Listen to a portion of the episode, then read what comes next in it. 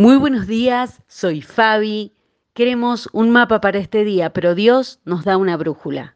Lo leí por ahí hace tiempo y no lo olvidé. Y esta mañana busqué la diferencia entre mapa y brújula. Claro, primero hay que buscar un destino para que ya sea mapa o brújula nos resulten útiles. Así que otra pregunta sería, ¿y cómo o a dónde deseas llegar en este día? Tal vez a un puerto que se llame terminar el miércoles con la paz de Dios establecida en mi corazón, o llegar a esta noche con esperanzas renovadas, o poder dormir confiado en que Dios está conmigo y se ocupa de mis asuntos, o llegar con gozo y gratitud en el corazón, sana de toda amargura e insatisfacción. No sé, la lista puede seguir y corresponde a cada vida y corazón que escucha este audio.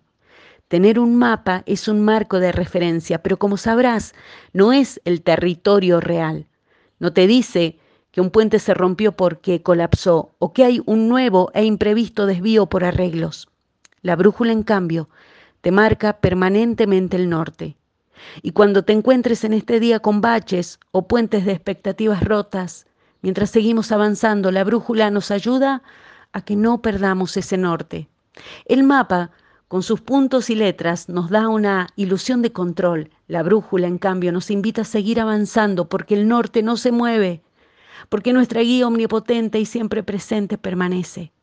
Sigamos caminando en la dirección que Dios nos marca, a pesar de los obstáculos, porque eventualmente si seguimos poniendo un pie delante del otro, las sombras se irán disipando. Y a veces nuestro corazón nos engaña y nos dice que no estamos avanzando, que solamente estamos caminando hacia el sur. Dios no es solo nuestro norte inconmovible, sino que cuando los puentes se rompen, Él nos lleva en sus brazos y lo sabemos, esta es la única forma de seguir atravesando los valles de la vida. Puede que no sepas ponerle nombre al lugar donde estás hoy, pero no temamos perder el camino si nuestra mirada está puesta en Jesucristo. Yo soy el camino y la verdad y la vida, y nadie viene al Padre si no es por mí. ¿De dónde venís? ¿Hacia dónde te dirigís?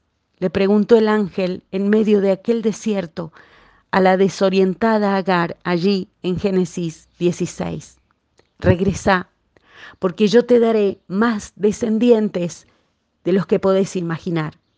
Y el relato dice, el Señor ha oído tu clamor de angustia. Y a partir de entonces, Agar utilizó otro nombre para referirse al Señor, quien le había hablado. Ella dijo, tú eres el Dios que me ve. Así que ese pozo fue llamado Pozo del Viviente que me ve. Y aún se encuentra allí. Dios siempre está haciendo de todo un camino para nosotros. Y Él es ese norte que no se mueve ni se moverá jamás. Así es, en su nombre. Amén.